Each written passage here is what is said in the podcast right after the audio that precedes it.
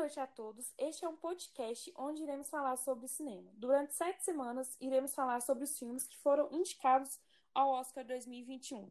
Nesse primeiro episódio, iremos falar sobre o filme Mank, que liderou as indicações do Oscar. Eu sou a Laura Fernandes. Eu sou a Laura Sommer. Eu sou a Lavínia. E eu sou a Amanda Oliveira.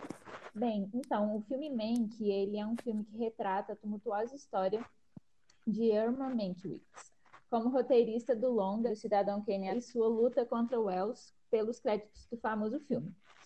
A história, né, ela conta como Mankiewicz, ou resumidamente Mank, é, deu vida ao roteiro do célebre filme Cidadão Kane. E o filme Mank, ele é datado dos anos 1990, quando o pai de David Fincher, que hoje foi o produtor do filme, é, o jornalista e roteirista Jack Fincher começou a produzir e a roteirizar o filme. É, Cidadão Kane retrata a história do grande jornalista da época, é, William Randolph Hearst, e retrata a grande influência midiática que ele tinha na época, incluindo na área cinematográfica. E o filme mostra o que levou o roteirista de Cidadão Kane, Mank, a escrever sobre o, o, sobre o homem por meio de flashbacks. As indicações ao filme no, no Oscar incluem melhor filme, melhor direção, melhor direção de fotografia, melhor ator com Gary Oldman, melhor atriz coadjuvante com Amanda Seyfried, melhor trilha sonora original, melhor design de produção, melhor figurino, melhor cabelo e maquiagem e melhor som, totalizando 10 indicações, sendo o favorito ao Oscar. O filme ele explora bastante os bastidores da indústria cinematográfica. É, como a Laura falou, né, ele retrata também a forma como Mank criou o roteiro do Cidadão Kane através de flashbacks e no texto da, da autoria do Jack Fincher. É, Mank é um, um roteirista bem boa praça, falastrão, com alguns problemas com álcool e, e, apostas, que ao longo do filme a gente pode ir vendo como que isso afeta é, na carreira dele. E ele circula muito no alto escalão da indústria cinematográfica, mas ele vai se vendo cada vez mais como uma pessoa leviana e sem importância ali dentro. A fotografia do filme foi feita em preto e branco. Ela é assinada por Eric Messerschmidt, e ela conta com é, muitos planos abertos, que são características do, de muitos filmes da época, de muitos filmes antigos daquela da época na qual Mank é retratada. A ideia do filme realmente foi parecer com um filme é, com um filme daquela época, inclusive trilha sonora, na qual é, as vozes não são nítidas como vemos nos filmes hoje em dia e as músicas são muito similares às músicas daquela, dos filmes daquela época. Uma curiosidade é que o filme ele apresenta os créditos no início, né? Bem diferente dos filmes atuais que mostram os créditos no finais dos filmes. Então ele vai fazer mesmo esse retrato dos filmes daquela época, né? Dos filmes antigos. Sim, nos filmes antigos os, os créditos eram geralmente no início, exatamente. É, é muito legal a forma como retrata mesmo a, a indústria cinematográfica de antigamente, a forma como funcionava, né? Até a Amanda Seyfried ficou muito boa como a Marion Davis e o figurino e toda a produção do filme, assim, ficou realmente incrível. o cabelo dela é muito similar ao que usava na o estilo que usava na época, né? A maioria das, das atrizes não só nos filmes, como na vida real também usavam cabelo naquele estilo. Pois é, retrataram, conseguiram retratar muito bem a, a época é, Tem muito essa caracterização, né? É, tanto do figurino, as maquiagens, o preto e branco já traz isso, né? O modo em que eles filmam também essa caracterização. O design de produção, inclusive, os cenários estão muito é, parecidos com, com os cenários da, da, daquela época mesmo. Inclusive, uma coisa muito interessante que a Lavínia destacou foi a presença das árvores. As árvores, os cenários é, que aparecem durante uma, uma, um momento de gravação de um filme na qual a Marion Davis participa, a gente, a gente pode perceber a presença de árvores falsas, árvores cinematográficas mesmo, para mostrar que naquela época realmente eles faziam as gravações dentro do estúdio. Era um costume daquela época que as gravações eram sempre feitas no estúdio. Então não tinha como colocarem árvores de verdade. Isso é retratado no filme. É, pois é, ficou muito legal também. E eu achei muito válido todas as indicações que o filme recebeu. E acho que a gente não pode deixar de comentar sobre a atuação do Gary Oldman, né? Eu achei, tipo assim, incrível. Achei muito legal mesmo a forma como ele interpretou Mank. E ele conseguiu trazer, pelo menos para mim, ele conseguiu trazer uma ideia é, da história mesmo conturbada que o Mank teve ao escrever o roteiro e com todos os problemas que ele tinha com, com álcool e com apostas. Eu achei que ele conseguiu interpretar isso muito Sim, bem. Sim, o Gary Oldman realmente seria, na minha opinião, um dos favoritos a ganhar é, melhor ator. E ele conseguiu trazer aquela a ideia de que o Mank realmente era um roteirista genial, que nem no início do filme é retratado, ele sempre é, é, conhecia muitas, muitas pessoas do ramo, né? E deu para ver bem que ele é, é aquela decadência do uso, o uso abusivo da, uhum. da, do álcool e dos jogos de azar. E ao mesmo tempo, como ele era uma pessoa debochada, né? O, o Gary Oldman conseguiu, conseguiu mostrar isso de uma forma de forma perfeita. Ele realmente, realmente perfeita. É. É, é, concordo demais com a indicação dele, a melhor ator. Debochado, irônico e inteligente, né? Exatamente. Porque eu não sei se durante o filme, o filme ele tem muitas referências históricas, então você vai ver falando sobre socialismo, comunismo, nazismo e outros temas.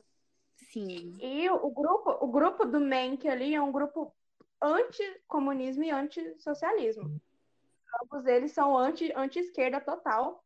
E durante o filme tem uma das cenas, não vou dar spoiler, mas tem uma cena em que eles estão reunidos ali no, no, no jantar ali, né, numa festa que eles estão dando, e eles começam a falar do comunismo, do socialismo na Alemanha, e só uma dentro para quem não sabe, o Menck, o Hermann Menck, ele ajudou judeus a fugirem da Alemanha. Ele acabou ajudando, até porque os pais dele eram imigrantes judeus que foram para os Estados Unidos. Então fica aí uma, uma dica de por que, que é, no filme até mostra isso um pouco.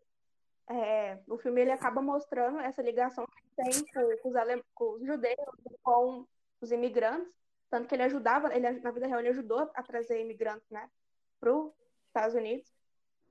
E aí, durante a sala, você vê a galera toda lá possessa com o comunismo e com o socialismo. E o cara mó debochando da galera. A galera mó brava com o comunismo e socialismo. Ele, ele fica debochando da galera. Tipo assim, vocês não sabem de nada. O que vocês estão falando? E essa questão de, de mostrar a parte política do filme foi muito importante. Porque naquela época, isso aí já é um fato histórico mesmo, os produtores de cinema, eles atuavam é, para desmerecer é, o que a gente hoje conhece como fake news já existia há muito tempo. E uhum. durante, durante essa, essa década de 30, de 40, quando teve a crise da Bolsa de Valores, o cinema também entrou em crise, como é mostrado no filme também. O filme acaba abordando a crise que teve na indústria do cinema. O filme ele acaba também falando essa questão da, dessa questão política e de como, por exemplo, Hearst ele ele contribuiu, não, não sei se pode dizer de uma, de uma forma negativa, positiva, depende do contexto de quem está vendo, para que um dos governadores que foi que estava candidatando para ser governador na Califórnia não ganhasse. Ele usou do cinema, do poder da mídia para poder passar desinformação. Então a gente vê que a questão da fake news existia tipo desde 1900 e tanto, e ele usou desse poder que ele tinha para poder disseminar tipo, muita informação errada sobre o governador, justamente porque o governador era um candidato pró-esquerda e aquele âmbito de pessoas ali, eles eram assim, totalmente contra o socialismo e comunismo. Sim. É, William Hearst, inclusive, era muito, muito criticado por ser muito sensacionalista, né? Ele tinha muita influência. De certa forma, muita gente via isso como uma forma negativa. É, assim, ele era um magnata e ainda tem até a questão da Marion Davis, né? Que era a esposa dele e ela é vista como um símbolo sexual. E no filme até mostra a forma, a, a forma como ela, vis, ela era vista. Naquela época, principalmente nessa década de 30, de 40, a mulher realmente era somente vista como um símbolo sexual. Tanto que ela, quando ela conta sobre a história dela de envolvimento com Hearst, ela, ela acaba contando daquilo que a mídia propagou sobre ela, como sendo apenas a mulher, a amante do Hearst, né? nessa questão do símbolo sexual da mulher, que a mulher é vista somente como um símbolo sexual, somente como um símbolo de beleza. E tudo, às vezes, que ela fala é não é levado em conta por, por mulher figurar somente esse símbolo de, de sedução, esse símbolo feminino, e tudo que ela. Você pode notar, quem assistiu o filme, tem algumas cenas em que ela tá falando e você vê todo mundo olhando para ela com a cara assim, o que, que essa menina tá falando? Uhum. Sabe? Sabe, aquele, sabe aquele meme? Você já parou para pensar o que passa na cabeça de uma pessoa? Eles olhavam justamente com essa cara pra, pra ela, como se ela fosse assim, um alien anormal. O machismo, né? O filme ele é... traz realmente mesmo essa. Mostra, né, como é. que era o machismo, essa ideia, como você falou nessa cena aí, né? É, é, é como as mulheres eram sexualizadas naquela Sim, época. Sim, a visão, mesmo, né, que tinha, né, tanto da mídia e a visão mesmo que os homens tinham das mulheres, né? Então o filme realmente vai mostrar essa ideia. Uhum. É, é, é, é Outra... é, interessante como ela fala, como ela aborda, como a, a, carreira, a Marion, né? Ela aborda como a carreira dela realmente só acabou sendo relevante por ser amante do William Hurst, né? Uhum. Eu ia falar isso agora, que né, é, essa questão do, da mulher ser muito vista, o, o, vamos dizer assim, o feminino na visão do machismo, né? E que retrata bastante isso e como até hoje isso acontece, né? A mulher é hipersexualizada demais. E e que toda a, essa, igual você falou, Laura, a carreira dela, tudo que ela falou era uma coisa à parte. Sempre vem primeiro o fato ou dela ser mulher e ser bonita, ou dela ser casada com certa pessoa, e nunca o fato do talento dela ou do que ela construiu com, com a carreira dela e essas coisas. É, mas, gente, mas eu acho que também a gente deve um, um elogio à Amanda, Amanda Seyfried, que ela interpretou muito bem o papel da Marion Davis. Ela conseguiu realmente colocar não a visão dela, mas a visão que as pessoas tinham da mulher daquela, da mulher daquela época, né? Quando ela foi uhum. indicada. Inclusive, uma ótima indicação também, uma, uma, com certeza uma das minhas preferidas também. Ela realmente ficou muito boa, é, Marion, Marion Davis. Inclusive, feições muito parecidas, cabelo muito parecido. Eu acho que ela foi uma atriz perfeita para esse papel. O pessoal soube escolher muito bem o elenco, né? Eu acho que trazer o Gary Oldman também foi. Sirius Black, impressionante. Ah, o elenco tá incrível, né? Lily Collins, inclusive, ela não, não recebeu indicação, mas é outro, outro é. grande nome, inclusive, que, como, como falamos entre, entre nós é, antes do podcast, ela merecia maior destaque, na nossa opinião. Não é, Lavinha? É, porque o papel dela, ela, o papel dela faz a, o papel da Rita Alexander, que ela realmente existiu, ela realmente ela existiu naquela época. Só que o papel dela, eu acho que eles trabalharam muito pouco. Ela conviveu com mãe, com Mank durante algum tempo. Eu acho que eles poderiam ter explorado muito mais o relacionamento que ela teve com ele ali, né? Durante aquele tempo que, que ela passou com ele, eu acho que ela foi muito pouco usada no filme. Foi muito pouco, muito assim, não aproveitaram tudo que aquela personagem tinha, porque até porque quando o personagem ele é real, ele vem de uma história real, você consegue aproveitar muito mais. E eu acho que faltou talvez um pouco disso, deles conseguirem aproveitar melhor a personagem que não teve tanto. Eu acho que os, os personagens melhores aproveitados foram foram o Mank e a Marion Davis, até mesmo o Orson Welles, ele não aparece tanto no filme, ele, ele aparece em, algum, em algumas poucas cenas, ele não é de aparecer tanto. Eu acho que também faltou ali um pouco um trabalhar dele Mas a gente, Uhum. a, a gente consegue, a gente consegue compreender que é por conta da história do filme. E, inclusive, inclusive, tanto o Wells quanto a Rita foram personagens importantíssimos para contar a história do Mank, né? Com certeza, mas a questão do, do, do Wells não, não aparecer tanto é por conta da visão do filme. A visão do filme, ela foi pautada, o Jack Fincher pautou a visão dele sobre o filme na, na visão que, a, que uma crítica americana, Pauline, Pauline Kael, Kael, que ela teve. Ela, ela idealizou, né, ela fez uma crítica falando sobre o Orson Welles e falando que ele era um charlatão, um mentiroso, e falando várias coisas em relação a ele, obviamente.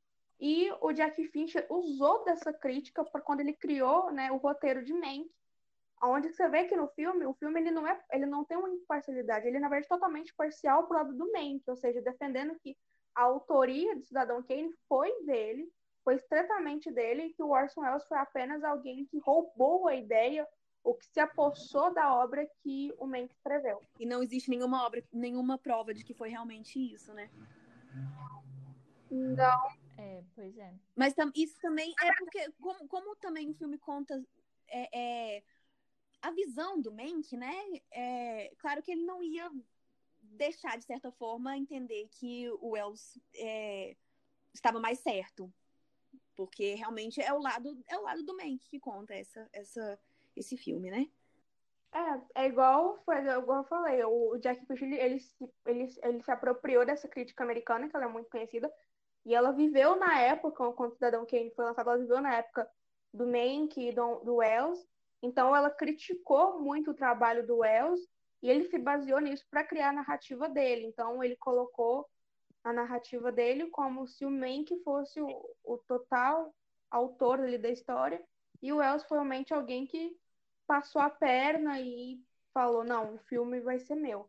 Então o filme, ele, ele, ele acaba sendo, assim, ele não tem uma imparcialidade nele, ele é muito parcial em relação a que lado ele vai apoiar. Uhum.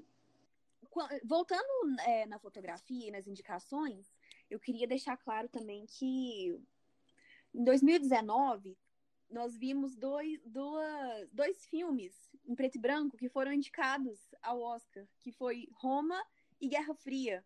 Inclusive, Roma, que foi de Afonso Cuarón, foi a que ganhou. Então, é outro. outro é, é, mais uma inovação, né? Porque hoje em dia a gente só vê filme colorido. E filme preto e branco, hoje em dia, que é uma inovação. Muito ao contrário daquela época que, que o comum era, era filmes em preto e branco. E quando teve filme colorido, virou uma inovação. Hoje em dia, a inovação é quando se tem um filme preto Sim. e branco. Então, é outra coisa que eu acho que é, é, é, um dos mais prováveis de ganhar o, o, Oscar de melhor fotografia também é Mank, porque é, é, muito interessante a forma como ele resolveu retratar um filme como se fosse um filme antigo. Essa questão da fotografia foi, foi, foi o David Fincher que teve essa ideia de fazer ela em preto e branco.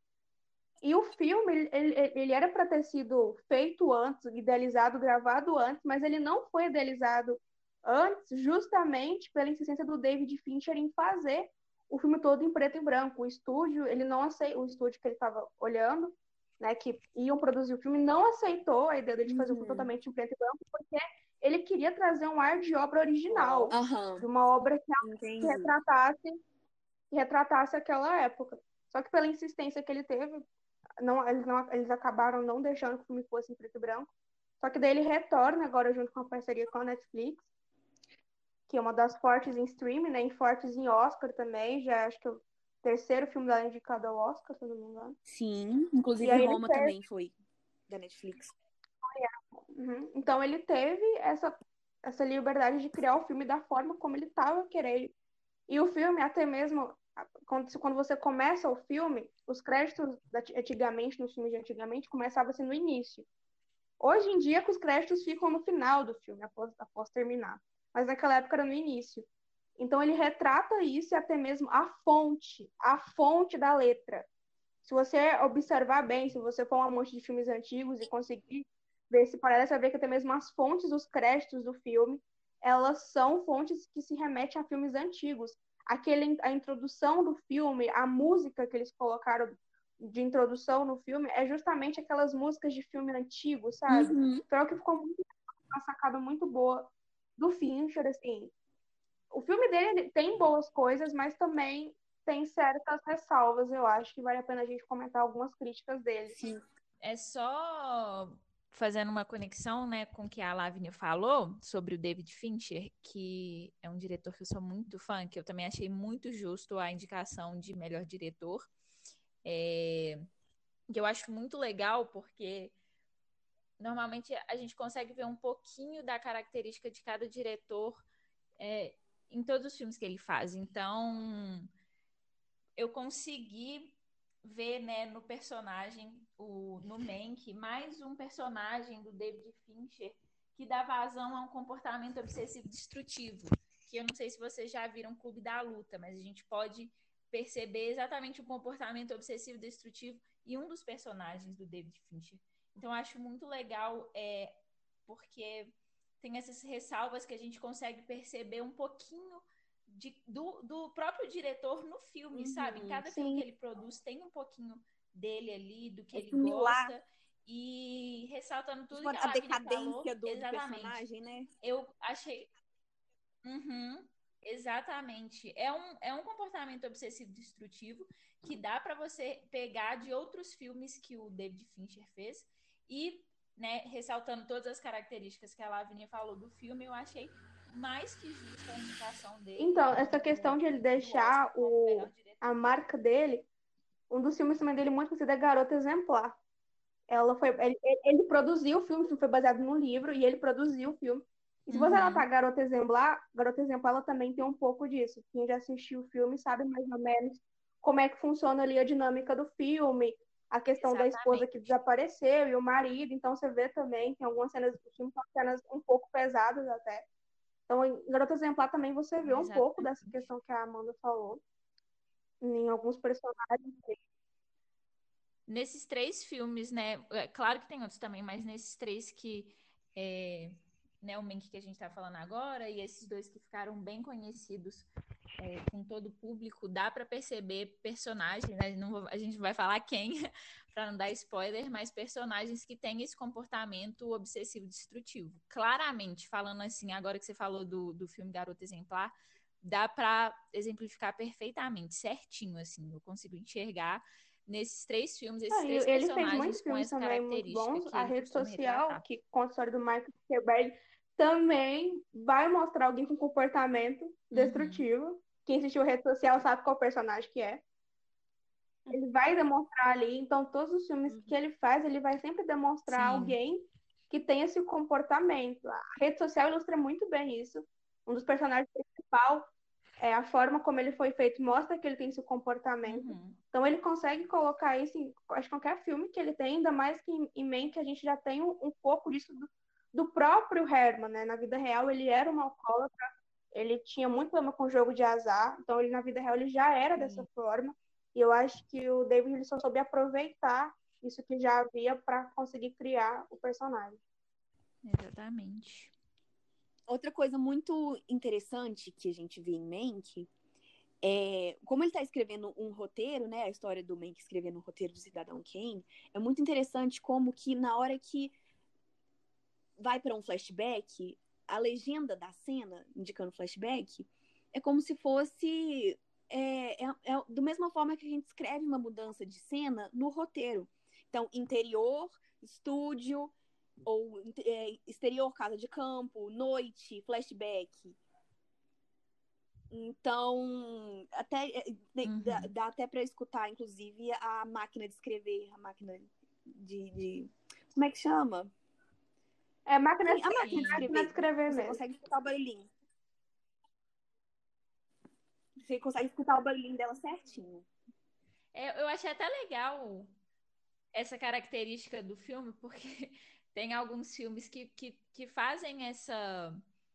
é, que ó, levam nessa onda também de contar histórias é, com, com coisas atuais e com flashbacks. Só que tem muitos filmes que eu fico perdida, porque eu não consigo perceber que tá contando um flashback. E eu achei muito legal, porque também é uma coisa de mais de filme antigo e que ele conseguiu trazer. E aí Então, dá pra saber certinho quando que tá sendo um flashback, Sim, quando que inclusive, tá ó, sendo... no- o flash, nos atual, flashbacks, então que em Mank é bom ficar de olho nas datas, porque os flashbacks não são na ordem que aconteceram. Teve um de, em 34 Uhum. e aí um volta pra 33, umas coisas assim. Então não está na ordem certa os flashbacks. Em relação a esses É realmente flashbacks, misturado. teve muitas críticas sobre isso em relação aos flashbacks que o David Fincher usou.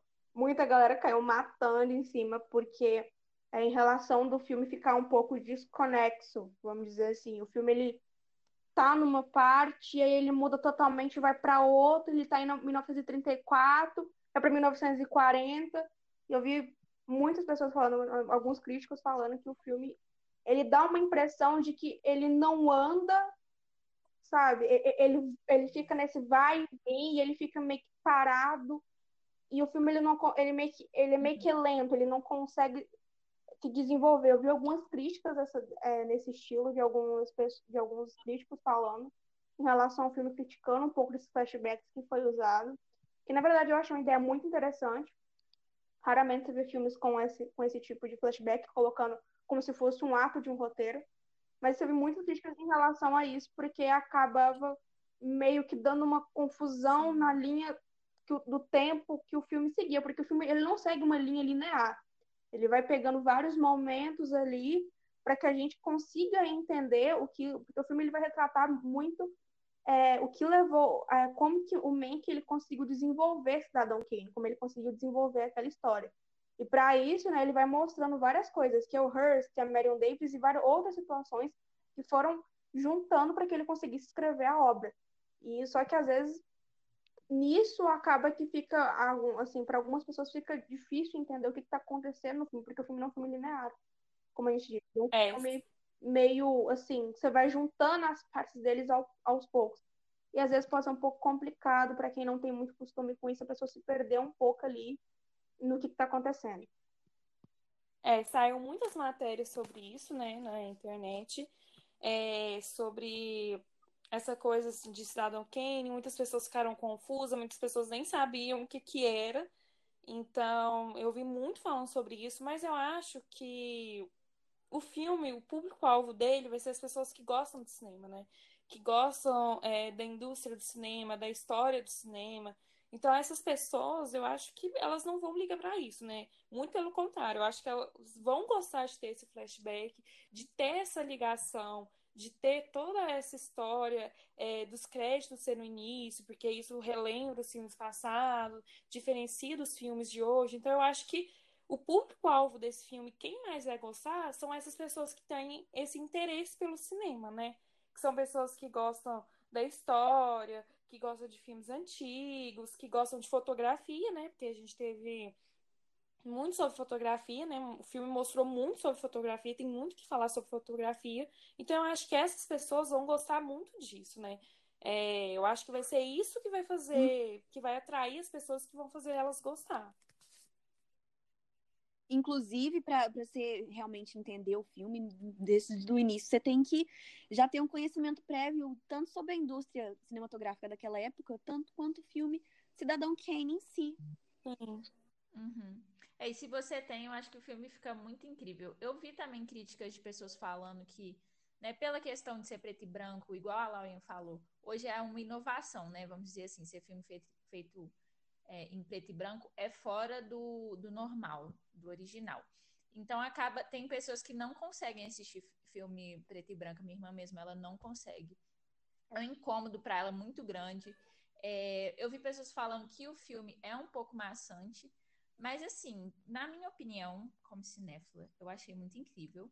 Mas não é um filme que você vai sentar e vai esperar é, grandes coisas, um filme de ação, com muitas coisas acontecendo.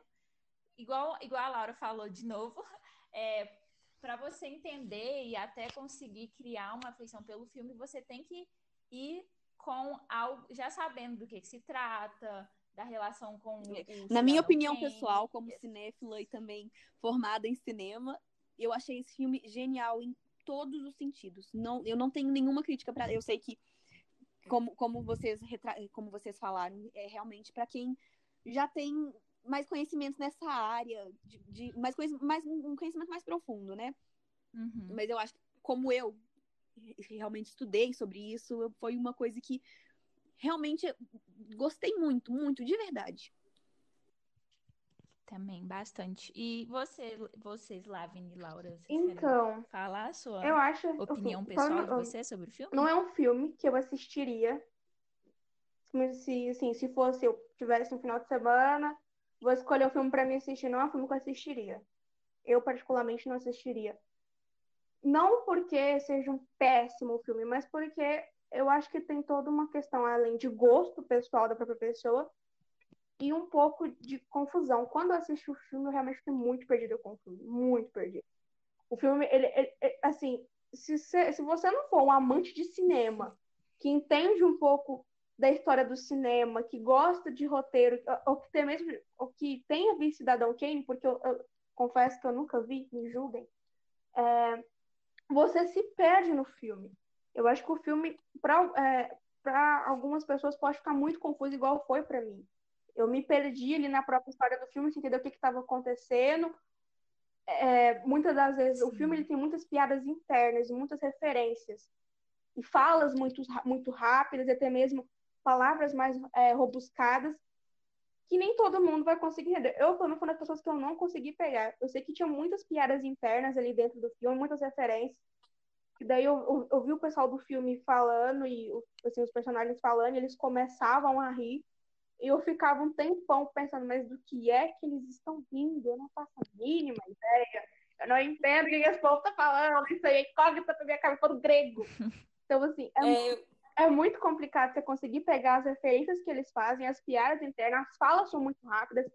E, no meu caso, a questão dos flashbacks acabou prejudicando o meu entendimento. Não que seja uma coisa ruim, foi uma sacada muito genial. Os 40 É, eu também fiquei bem confusa, assim, é, meio perdida, não entendi. Alguns flashbacks eu tinha que voltar, que eu ficava assim, ah, o que, que que tá acontecendo? Às vezes porque não via a data, então eu ficava assim, gente, pera, de que que estamos falando? Mas eu daria uma segunda chance, assim, é, por ser um filme que tem tantas indicações, é, me surpreendeu, né, positivamente, é, gostei, então eu daria uma segunda chance é, para assistir com mais calma, perceber, ver os detalhes, é, ver o que, que de fato assim tá acontecendo. Eu fiquei mais confusa, mas eu daria uma segunda chance. Eu não entraria no público-alvo assim, mas eu acho que eu daria uma segunda chance assim. Teve umas partes que eu gostei bastante. Uma última coisa que eu queria comentar é que enquanto a gente vê o Mank escrevendo o roteiro para Cidadão Kane, a gente, por exemplo, ele pede para a Rita ler o roteiro em voz alta para ele. Então a gente tem muitas citações do filme Cidadão Kane. A gente é, escuta realmente falas, discursos do filme. Então é outra coisa que quem já assistiu Cidadão Kane, está assistindo Mank, vai, vai dar aquela alegria, tipo, ah, conheço. Bom, Peguei esse foi o primeiro episódio. Semana que vem iremos falar de outro filme que foi indicado por Oscar. E até mais. Obrigada por nos escutar. É isso. Nos vemos na próxima. Obrigada. Tchau, gente. Obrigada. Tchau, galera.